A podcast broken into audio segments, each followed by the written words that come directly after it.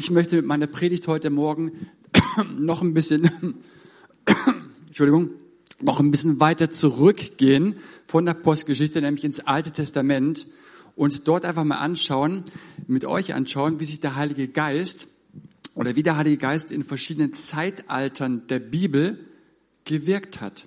Wie sich das Wirken des Heiligen Geistes in verschiedenen Zeitaltern des Alten Testaments verändert hat und was charakteristisch war. Und ich hoffe, ich kann uns einladen auf eine spannende Reise mit durch die Bibel, mit im Alten Testament. Und wir kommen, keine Angst, zum Schluss wieder zurück aufs Pfingstfest und schauen uns an, wie vielfältig doch da der Heilige Geist gewirkt hat bis heute. Vielleicht noch mal ein paar ganz grundsätzliche Dinge zum Heiligen Geist. Für alle, die jetzt Pfingstler sind, ist es Wiederholung. Für alle, die nicht Pfingstler sind, ist es vielleicht ganz interessant zu hören. Nämlich in der Bibel, im Alten Testament, die auf Hebräisch geschrieben wurde, steht für Heiliger Geist der Begriff Ruach. Und Ruach, wenn ihr die Folie seht, hat zwei Bedeutungen. Einmal ist es der Wind und dann auch der Atem. Der Wind, ähm, könnte man sagen, ja, der beschreibt so, dass der Heilige Geist in verschiedene Richtungen weht. Einmal Richtung Ostwind, dann wird aber auch für Wind beschrieben, in welcher Heftigkeit dieser Wind weht, nämlich einmal in so einem leichten Lufthauch oder aber dann in so einem ganz starken Sturmwind. Also so weht der Geist, ganz leise, ganz still, ganz zart, bis hin zu einem starken Sturmwind, einem heftigen Brausen. Dann heißt Ruach aber auch Atem, ähm, Lebensodem. Im Alten Testament, im ersten Buch Mose, in Genesis 2, Vers 7 steht, dass Gott den Menschen schuf aus Lehm, aus Erde, formte er ihn und dann blies er ihm seinen Odem, seinen Lebensatem ein. Das heißt, der Heilige Geist steht nicht nur dafür, dass er vital ist, dass er in Richtungen weht, sondern auch Lebensspender. Wir sind eine lebendige Seele durch den Odem, durch den Atem Gottes, den er uns eingehaucht hat. Und was ich immer wieder so faszinierend finde, wenn wir ins Alte Testament schauen und dort uns die ganzen Texte anschauen, wo Ruach, dieser Heilige Geist steht, steht mit diesem Ruach auch verschiedene Verben, also Tunwörter. Und diese Verben, wenn man sich die Folie jetzt anschaut, stehen für zweierlei. Einmal für Verben der Bewegung und für Verben des in Bewegung Setzens. Und es ist deswegen so spannend, weil wir nur allein, wenn wir uns die Verben anschauen, verstehen, dass der Heilige Geist ständig in Bewegung ist, aber auch andere in Bewegung setzt. Er ist ständig am Arbeiten, er ist ständig am Wirken. Und weißt du, das kann tatsächlich eine Verheißung und eine Drohung zugleich sein. Eine Verheißung für denjenigen, der weiterkommen möchte im Glauben, der nicht stehen bleibt, der sich mit dem Status quo nicht zufrieden gibt, der verstanden hat, dass Gott durch seinen Heiligen Geist das Erlösungswerk Jesu in mir zur Ausgestaltung bringen möchte. Es ist aber auch eine Drohung für denjenigen, der stehen geblieben ist im Glauben, der nicht weiterkommen möchte, der sagt, okay, mit dem Status quo gebe ich mich zufrieden. Wir aber in Heidenheim heute Morgen und alle hier am Livestream, wir gehören zu der ersten Gruppe von Leuten, für die es eine Verheißung ist, die weiterkommen möchten im Glauben. Der Heilige Geist bewegt und ist in Bewegung, auch in deinem Leben. Okay, lasst uns jetzt mal in die verschiedenen Zeitalter der Bibel des Alten Testaments mal reinschauen und dort mal anschauen, wie sich das Wirken des Heiligen Geistes verändert hat. Es ist ein stufenweises Wirken. Warum stufenweise? Weil das Wirken des Geistes vielfältiger wurde. Aber was ganz wichtig ist zu erwähnen, das sind keine abgeschlossenen Zeitalter in sich, sondern jedes Zeitalter kann auch in ein anderes Zeitalter hineinwirken. Ähm, genau, und ist nicht in sich abgeschlossen. Aber es ist doch sehr charakteristisch für jedes Zeitalter. Okay, und ich würde sagen, wir starten erstmal, und zwar mit dem ersten Zeitalter, das Zeitalter der Richter. Und dazu möchte ich uns einen Bibelvers vorlesen aus Richter 15, die Verse 14 bis 15. Da geht es um den äh, Richter Samson. Als Samson nach Lehi hinaufkam und die Philister mit ihm im Triumphgeschrei entgegenliefen, kam der Geist des Herrn über ihn. Die Stricke an seinen Armen wurden wie Fäden, die vom Feuer versenkt werden, und die Fesseln fielen von seinen Händen. Er fand den noch blutigen Kinnbacken eines Edels, ergriff ihn mit der Hand und erschlug damit tausend Männer. Wow. Also der schaltet auf einmal in den Beast-Mode ein. Und man sieht hier, was so charakteristisch für dieses Zeitalter ist. Also dieser Heilige Geist, der wird sozusagen in der Richterzeit gebraucht, um eine Situation zu beschreiben, dass Menschen außer sich geraten, könnte man sagen, aber nicht als ein Ausdruck ihrer eigenen Lebenskraft, sondern der Geist Gottes ergreift Besitz von ihnen und befähigt sie zu unglaublichen Kräften. Wie gesagt, der geht hier in den Beast-Mode ein, nimmt den blutigen Kinnbacken eines Esels und erschlägt damit tausend Leute. Wow, oder? So, ich habe gerade gesagt, dass jedes Zeitalter charakteristisch ist und auch hier, denn ich weiß nicht, wann ihr euch das letzte Mal euch erinnern könnt, wo ihr in irgendeinem christlichen Medienmagazin gelesen habt, dass irgendjemand mit dem blutigen Kinnbacken eines Esels tausend Männer erschlagen hat. Äh, ich nicht, ihr wahrscheinlich auch nicht. Deswegen kann man tatsächlich mit Fug und Recht auch behaupten, dass dieses Wirken des Geistes, also dass jemand außer sich gerät, sozusagen sehr charakteristisch für das Zeitalter der Richter ist. Also was hier sehr markant, was charakteristisch ist, ist das, dass der Heilige Geist in spontanen Notsituationen kommt, Menschen befähigt zu irgendwelchen Kräften, zu irgendwelchen Diensten, aber er geht dann auch wieder. Ja, also das Zeitalter der Richter. Der Geist Gottes kommt, befähigt und geht wieder.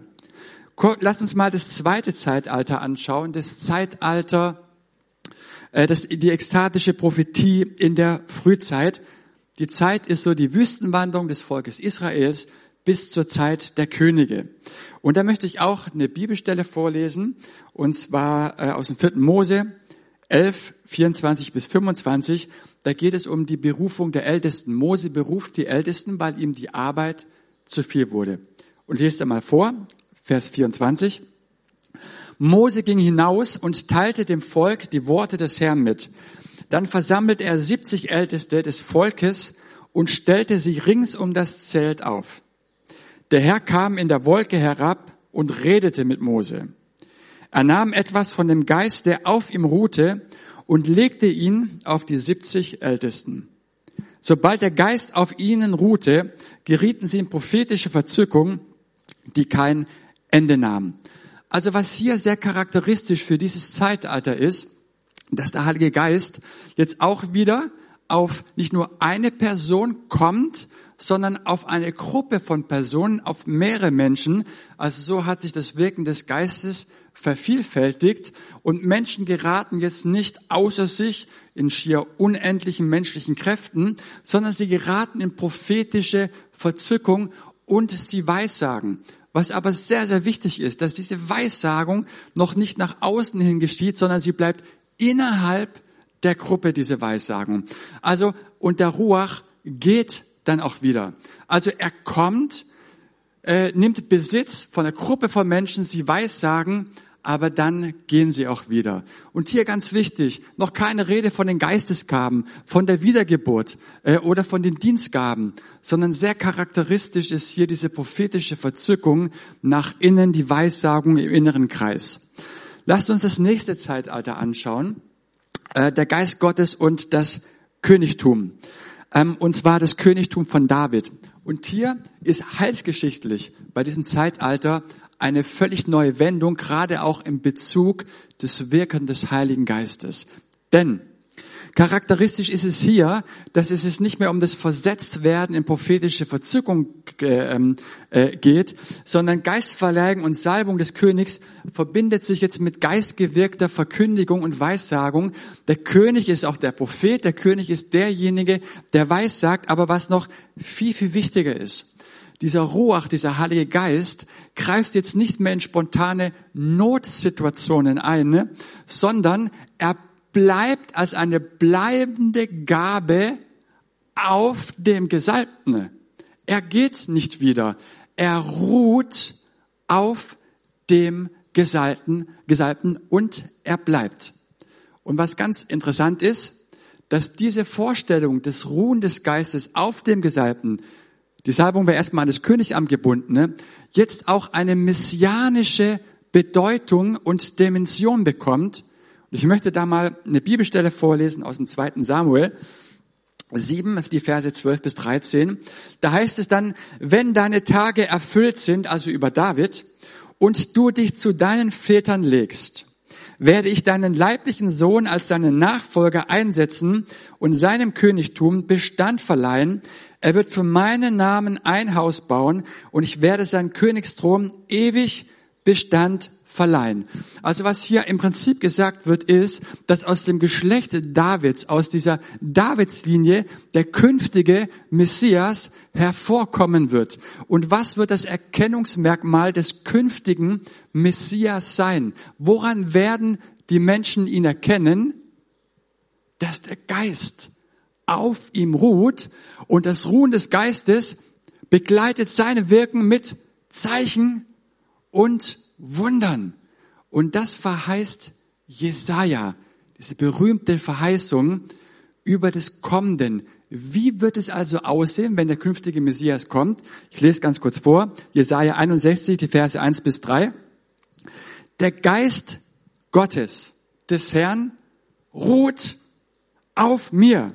Denn der Herr hat mich gesalbt, er hat mich gesandt, damit ich den Armen eine frohe Botschaft bringe und alle heile, deren Herzen zerbrochen ist, damit ich den Gefangenen die Entlassung verkünde und den Gefesselten die Befreiung, damit ich ein Gnadenjahr des Herrn ausrufe, einen Tag der Vergeltung unseres Gottes, damit ich alle Trauernden tröste, die Trauernden Zions erfreue, ihnen Schmuck bringe anstelle von Schmutz, Freudenöl statt Trauergewand, Jubel statt Verzweiflung. Also hier ganz klar, der künftige Messias wird kommen und das Erkennungsmerkmal wird sein, dass der Geist des Herrn auf ihm ruht. Sein Wirken wird begleitet sein durch Zeichen und Wunder. Und jetzt spuren wir mal ein bisschen vor ins Neue Testament, ins Lukas-Evangelium. Dort lesen wir, dass an einem Sabbat Jesus in Nazareth war, in seiner Heimatstadt. Und am Sabbat ging er in die Synagoge. Man brachte ihm eine Schriftrolle des Propheten Jesaja. Er rollte sie aus und las eben genau die Stelle vor, die ich gerade eben ähm, vorlas. Und er beginnt die kürzeste Predigt, die je gehalten wurde. Jesus sagt danach, heute hat sich dieses Schriftwort, das ihr eben gehört habt, erfüllt. Und Jesus wollte damit deutlich machen, ich bin der Geistträger, ich bin der Geistverleiher, ich bin der künftige Messias, der kommen wird. Und mein Wirken wird begleitet sein durch Zeichen und Wunder. Und es macht folgende Stelle deutlich. Als Johannes der Täufer im Gefängnis war, ihr müsst euch vorstellen, sein ganzes Leben hat er mit seinem Wirken verbracht, auf jemanden zu weisen, der nach ihm kommen wird, auf den künftigen Messias. Sein ganzes Leben hat er damit verbracht, auf jemanden zu weisen, der größer ist als er könnt ihr verstehen, dass er ein großes Herzensanliegen hatte. Er wollte wissen, ist jetzt dieser Jesus, von dem da alle reden, der künftige Messias? Und er schickt seine Jünger, also Johannes schickt seine Jünger aus zu Jesus. Und sie fragen ihn, bist du der Messias, der kommen soll? Unser Johannes, unser Meister, unser Herr fragt er nicht. Was sagt Jesus? Sagt er, geht und sagt ihm, ja, ich bin's? Nein. Achtet mal wie Jesus antwortet. Er sagt, geht zu Johannes und sagt ihm, Blinde sehen, Lahme gehen, Aussätzige werden rein und Taube hören, Tote stehen auf und den Armen wird das Evangelium verkündet. Also er antwortet mit diesen Zeichen und Wundern aus der Verheißung des Jesajas. Und er sagt damit, meinen Dienst macht nicht nur aus, dass der Geist des Herrn auf mir ruht, sondern dass mein Dienst mit Zeichen und Wundern begleitet ist. Und ich möchte das mal heute auf unser Heute übertragen. Weißt du, wenn du Jesus in dein Leben eingeladen hast, hast du auch diesen Geistverleiher in dein Leben eingeladen. Das bedeutet, dass der Heilige Geist genauso wie auf Jesus ruht, als eine bleibende Gabe und er verschwindet nicht einfach so. Er bleibt auch, wenn du nicht an ihn denkst. Er bleibt auch, wenn du mal eine längere Zeit nicht gebetet hast. Auch wenn du sündigst, bleibt der Geist des Herrn. Den kannst du nicht so einfach aus deinem Leben wegwischen, weil Christus in dir ist der Geistträger und damit trägst du den Geist des Herrn auf dir. Und jetzt kannst du mal überlegen, was das für all unsere Probleme bedeutet, die wir im Alltag haben. Für all unsere Nöte, für die Geldsorgen, für die Charakterprobleme, die wir haben, für all das, was drückt, für all das, für all die Lasten, die wir haben. Der Geist des Herrn ruht auf mir. Deswegen wird unser Leben genauso begleitet sein von Zeichen und Wundern. Aber nicht, weil wir uns die Mühe geben oder gute Christen sind, mehr beten als andere oder mehr glauben, sondern weil derselbe Geist, der auf Jesus ist, auch auf uns wirkt. Und Jesus hat uns nicht irgendwie so eine, so eine Billigversion seines Geistes gegeben. Also dass er sagt, hey, ich habe die Special Deluxe Ruach-Version auf mir gehabt und ihr bekommt irgendwie so einen billigen Abklatsch, sondern es ist derselbe Geist, sagt Paulus, der Christus von den Toten auferweckt ist, der in unserem Leben wirkt. Und ich finde, das hat einen totalen Wow-Effekt. Also das dritte Zeitalter, das Zeitalter des Königstums Davids hat eine völlig neue Dimension in der Wirken des Geistes, nämlich der Geist bleibt als eine bleibende Gabe auf David und das in der Blutslinie Davids. Er ist auf dem Messias und damit auch auf uns Christen. Ein Erkennungsmerkmal von uns Christen ist, der Geist des Herrn ruht auf uns und er hat uns gesandt damit, naja, ihr wisst schon. Gut, kommen wir ins nächste Zeitalter, das vierte Zeitalter, der Geist Gottes und die Propheten. Jetzt ist es so, dass der Heilige Geist auf den Propheten auch als eine bleibende Gabe bleibt. Also er geht nicht wieder, sondern er befähigt zu, sie zur prophetischen Verkündigung. Was aber in diesem Zeitalter so interessant ist, dass hier die Torah eine völlig neue Dimension bekommt, nämlich Gott bindet sein Wirken des Geistes ganz stark an die Torah. Das heißt, der Prophet ist Mittler der Torah. Und das wissen wir alle aus der Prophetie heute. Es gibt zwei Prüfkriterien für jede Prophetie. Einmal das Prüfkriterium ist die Bibel, Gottes Wort. Damals die Torah. Das, was der Prophet spricht, muss in Übereinstimmung mit dem Wort Gottes zusammen übereinstimmen. Das zweite Prüfkriterium für jede Prophetie ist die Erfüllung der Prophetie, oder? So, äh, du kannst ein ganzes Buch voll haben mit prophetischen Verheißungen. Aber wenn keine davon eintrifft, dann kannst du dich mal überfragen, ob das nicht ein nettes Märchenbuch ist, was du da hast, oder zusammengesponnen aus irgendwelchen Fantasien und Ideen oder welchen Träumen. Nein, Gottes Geist, das Wirken des Geistes wird in diesem Zeitalter der Propheten ganz stark an Gottes Wort gebunden. Das heißt, dass das Wirken des Geistes einen ganz starken Wortbezug bekommt. Ja, das heißt nicht, dass in dem Zeitalter nicht jemand mit einem blutigen Kinnbacken eines Esels tausend Menschen erschlagen kann. Nur charakteristisch ist es nicht mehr für dieses Zeitalter. Gut, kommen wir ins vorletzte Zeitalter. Israel, das Volk, in dessen Mitte Gott gegenwärtig ist. Und dieses Zeitalter sprengt für mich alles, was bisher da gewesen ist. Denn in diesem Zeitalter ging es nicht mehr darum, dass Gott irgendwie nochmal seinen Geist sendet auf eine neue Art und Weise, dass Gott nochmal irgendeinen Propheten sendet, sondern dass Gott selbst mitten unter seinem Volk wohnen möchte. Es hat Gott nicht mehr ausgereicht, aus der Entfernung zuzuschauen, aus der Entfernung Anweisungen zu geben, sondern er wollte unter seinem Volk wohnen. Wo in der Stiftshütte? Wo genau in der Stiftshütte? Wenn wir die nächste Folie anschauen, wir sehen hier es auf der Bundeslade. Wo auf der Bundeslade?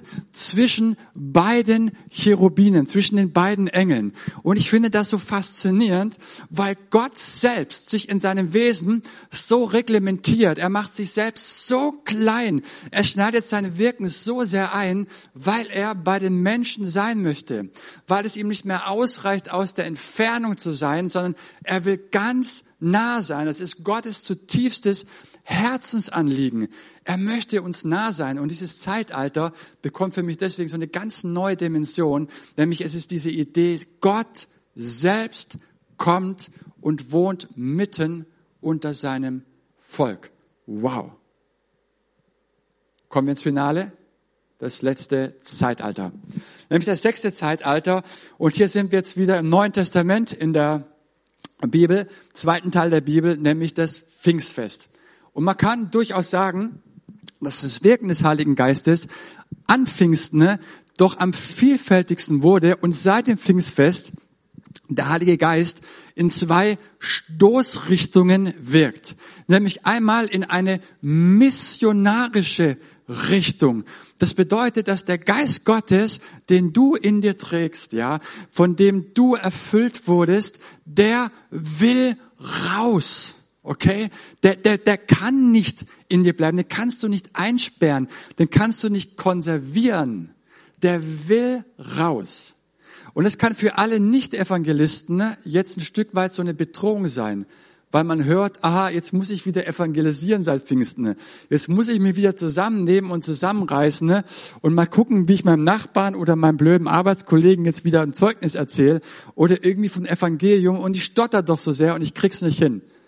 Wisst ihr, was es bedeutet, wenn der Geist Gottes missionarisch wirken möchte? Er möchte durch dich missionarisch wirken. Und das bedeutet, nimm dich doch mal zurück. Nimm dich doch mal ein bisschen zurück und lass ihn durch dich wirken. Ich hatte einen Freund, der ist Christ, der ist christlich aufgewachsen, der war in der Schule und war ein Evangelist und für ihn war es ganz, ganz wichtig, regelmäßig seinen Mitschüler von Jesus zu erzählen, ihnen das Evangelium zu verkünden und er hat festgestellt, sie nahmen es nicht an. Er hat es versucht, hat es aber nicht hinbekommen. Sie wollten nichts davon wissen. Ne?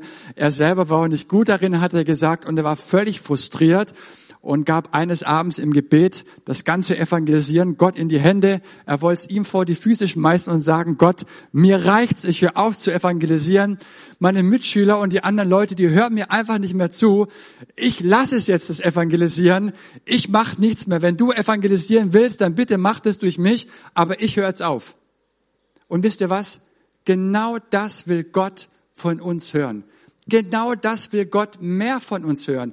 Ich höre jetzt auf zu versuchen, das, was du von mir möchtest, umzusetzen. Und ich fange an, dir nicht mehr im Weg zu stehen und dir den Raum zu geben. Und wisst ihr, was er erzählte? Einen Tag später nach diesem Gebet kam ein Mitschüler auf ihn zu und sagte, du bist doch Christ.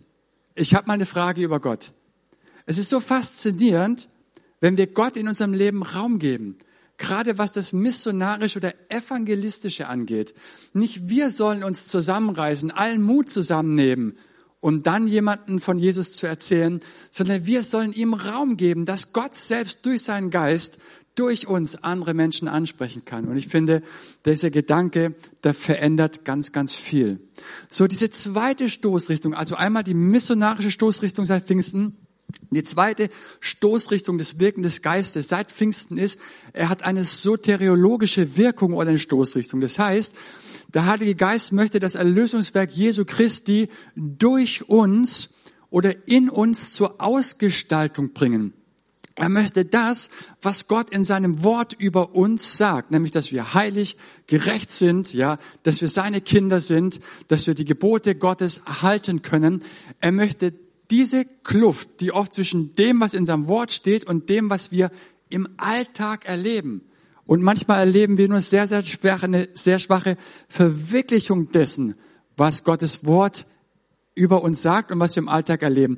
Er möchte diese Kluft immer kleiner werden lassen, dass wir das erleben, was im Wort Gottes über uns steht. Dass wir erleben, wenn wir heilig, dass wir gerecht sind, wenn uns die Sünden vergeben sind, dass wir das erleben, dass Schuldgefühle weniger werden, ja? Niederdrückende Gefühle, Ängste oder sonst irgendwelche Lasten und Sorgen. So, das, was Gott möchte, ist einfach das, dass das Leben Jesu, sein Leben in uns, immer mehr durch uns zur Ausgestaltung kommt. Es geht im Prinzip darum, dass die Hinwendung Jesu, seine Hinwendung zu den Menschen, dass es zu unserer Hinwendung wird. Dass seine Art zu lieben zu unserer Art zu lieben wird. Dass sein Hass gegen die Sünde zu unserem Hass wird. Dass sein Eifer für das Reich Gottes zu unserem Eifer wird. Einfach, dass all das, was Jesus ausmacht, in und an uns, durch uns sichtbar wird. Darum geht's. Und das ist nicht oder geschieht nicht in dem Maße, in dem wir uns zusammenreißen. Nicht in dem Maße, in dem wir an unseren Willen appellieren, Kevin, du musst nur wirklich wollen, dann kriegst du es auch hin. Sondern es geschieht in dem Maße, in dem wir dem Heiligen Geist in unserem Leben Raum geben. Das heißt, ihm aus dem Weg gehen. Wir stehen ihm viel zu oft im Wege, weil wir selber noch zu stark sind, selber noch zu stolz sind und zuzugeben, dass wir es selbst nicht hinbekommen. Das ist das, was Gott im Wege steht. Nicht irgendetwas, meistens sind es wir selbst. Der Geist Gottes wirkt sein Pfingsten in diese zwei Richtungen. Missionarisch, missiologisch und soteriologisch. Also er möchte das Erlösungswerk Jesu in uns zur Ausgestaltung bringen. Und beides nennt Paulus übrigens das Wandeln im Geist. Er sagt es im Galaterbrief 5, Vers 16, wandelt im Geist, dann werdet ihr das Begehren des Fleisches nicht erfüllen. Kommen wir zum Schluss. Am Ende der Zeit wird Christus dreimal wiedergekommen sein. Das erste Mal wann? An Weihnachten. Das dritte Mal am Ende der Zeit, wenn Christus wiederkommt. Wann kam Christus das zweite Mal? Wann kam er das zweite Mal? An Pfingsten. Und wisst ihr warum? Weil es Gott nicht ausreichte, nur bei uns zu sein, wie damals in der Stiftshütte. Es hat Gott nicht ausgereicht, um einfach uns Mut zuzusprechen von außen, uns zu tragen, wenn wir nicht mehr selber laufen können und schwach geworden sind, sondern er wollte in uns sein. Und ich erinnere uns nur an die drei Abschiedsreden oder einer der drei Abschiedsreden im Johannesevangelium. Da sagte Jesus zu seinen Jüngern, es ist besser für euch, wenn ich jetzt gehe. Und Leute, wenn ich damals dabei gewesen wäre, ich hätte gesagt, stopp, stopp, stopp, Herr Jesus, es ist überhaupt nicht besser, wenn du jetzt gehst, denn ich habe die letzten Jahre, drei Jahre mein Leben für dich aufgegeben, meinen Job an den Nagel gehängt, in der Zeit bekomme ich kein Arbeitslosengeld, wahrscheinlich so, du bleibst schön hier. Und Jesus sagt ihnen, wenn ich nicht gehe, kann der Heilige Geist nicht kommen. Versteht, jetzt bin ich vor euch und ich rede und ich predige und ich predige und ihr versteht und versteht und versteht nichts. Wenn ich aber gehe, wird der Heilige Geist kommen und ich werde durch den Heiligen Geist in euch Wohnung nehmen. Und ich werde euch von innen heraus verändern. Versteht ihr, was das tiefste Herzensanliegen Gottes ist? Wenn wir zurück zu den Wurzeln gehen, wenn wir zurückschauen auf das, was Gottes tiefstes Anliegen war. Er will nicht nur bei uns sein, er will in uns sein. Er möchte uns daran erinnern, dass all das, was er in seinem Wort von uns fordert, er selbst durch uns, durch seinen Geist zur Vollendung bringen möchte. Dass das, was ihn ausmacht, dass es uns ausmacht dass wir erleben, dass niederdrückende Gefühle, negative Gedanken, Ängste, Sorgen, Charakterprobleme, irgendwelche Dinge, unter denen wir leiden, dass sie weniger werden. Dass wir verstehen, dass was Gott in unserem Leben alles tun möchte. Und ich möchte uns heute Morgen ermutigen. Ich möchte uns ermutigen, einen Schritt zurückzutreten. Ihn wirken zu lassen dass er wirken möchte. Ich bin unter Pfingstlern, das ist nicht die neue Botschaft heute Morgen. Aber vielleicht ist es das Neue, dass wir daran erinnert werden, dass wir ihm viel zu oft im Wege stehen. Viel zu oft. Wir haben gesehen, wie der Heilige Geist wirkt. Und er ist so vielfältig. Er wirkt auf so eine krasse Art und Weise. Aber wir hindern ihn oft in unserem Leben, weil wir viel zu viel Selbstversuche haben. Weil wir oft viel zu stolz sind. Viel zu stark noch sind um ihn wirken zu lassen. Das, was er von uns möchte, ist Beziehung. Das, was Gott von uns möchte, ist Angewiesenheit. Eine Du-Orientiertheit. Und ich möchte uns dazu einladen, dass wir heute Morgen neu unser Leben, unsere Hand ihm reichen. Weil wir erkannt haben, seine Hand ist in unser Leben gestreckt. Und wir dürfen seine Hand ergreifen und indem wir ergreifen, loslassen. Lass los. Lass all das los, was dich hindert. Lass all das los, was du in den Händen hältst und Gott davon abhält, in deinem Leben zu wirken. Ergreif Christus. Nur indem wir ihn ergreifen, können wir loslassen. Und das wünsche ich uns von ganzem Herzen, dass wir ihn in unserem Leben stärker erleben, weil wir ihm den Raum dazu geben, wieder ganz neu und loslassen. Amen. Lasst mich noch zum Abschluss beten. Herr Jesus, ich danke dir von ganzem Herzen, dass dein Heiliger Geist auf so unterschiedliche Art und Weise, auf so eine vielfältige Art und Weise durch die Zeitalter der Bibel gewirkt hat. Und ich danke dir, dass du an Pfingsten deinen Heiligen Geist ausgegossen hast. Und wir glauben, dass dein Geist auch noch heute wirkt. Wir glauben nicht, dass das Wirken des Geistes mit den Aposteln gestorben ist, weil wir das erlebt haben, weil wir es erleben im Alltag, erleben, was es bedeutet, aufgerichtet zu werden, innerlich aufgerichtet zu werden, Kraft zu empfangen, weil wir erleben, wie viel Freude es bereiten kann, dir Raum zu geben in unserem Leben, zu erleben, dass du die Kluft zwischen dem, was du in deinem Wort über uns sagst, und dem, was wir im Alltag erleben, dass du diese Kluft kleiner werden lässt, dass wir realisieren, zu was wir berufen sind. Wir sind berufen zur Gemeinschaft. Dein tiefstes Anliegen, Herr, war es, dass du in uns sein wolltest. Du wolltest uns von innen heraus verändern. Diese tiefe Nähe, näher können wir niemandem sein, als dass jemand in uns lebt und wir in ihm. Und ich möchte dir danken für das großartige Geschenk. Und ich bitte alle, die wir hier sind, auch im Livestream, dass wir neu ermutigt werden und aufgerichtet werden, daran erinnert werden, wir haben all das, was wir brauchen, in dir. Das, was wir noch sind, ist einfach, dass wir zu stark sind, oft noch zu stolz sind, nicht zugeben, dass wir es alleine nicht hinbekommen. Und Herr Jesus, wir wollen dir all die vollen Hände, die wir haben, all die Lasten, all die Probleme, den Stolz und alles, was es ist, wir wollen es dir in deine Hände geben. Wir wollen loslassen. Aber nur deswegen, weil wir wieder heute Morgen erfahren haben, dass du unsere Hände füllen möchtest mit dem, was dich ausmacht, was du bist. Und in deiner Gegenwart können wir loslassen. Und ich bitte dich, Heiliger Geist, dass du wirkst in unserem Leben, in den Bereichen, die wir abgeschlossen haben vor dir, wo wir selbst versucht haben, mit unserem Problem fertig zu werden. Du bist es, der wirken möchte. Du bist es, der verändern möchte. Du bist es, der selbst das umsetzt, was dein Wort von uns fordert. Und so wollen wir uns ganz neu auf dich einlassen, auf dein Wirken und dir danken, Herr, dass du wunderbar und gut bist, dass du uns all dem befähigst, was du von uns forderst. Herr, wir lieben dich. Herr, wir preisen dich und danken dir, dass Christsein Freude bereitet, Spaß macht und befreiend ist. Lasst uns das bitte ganz neu erleben. Und ich danke dir dafür, jetzt schon, weil du gütig bist und gerne gibst, die, die dich darum bitten. Danke, Jesus. Amen.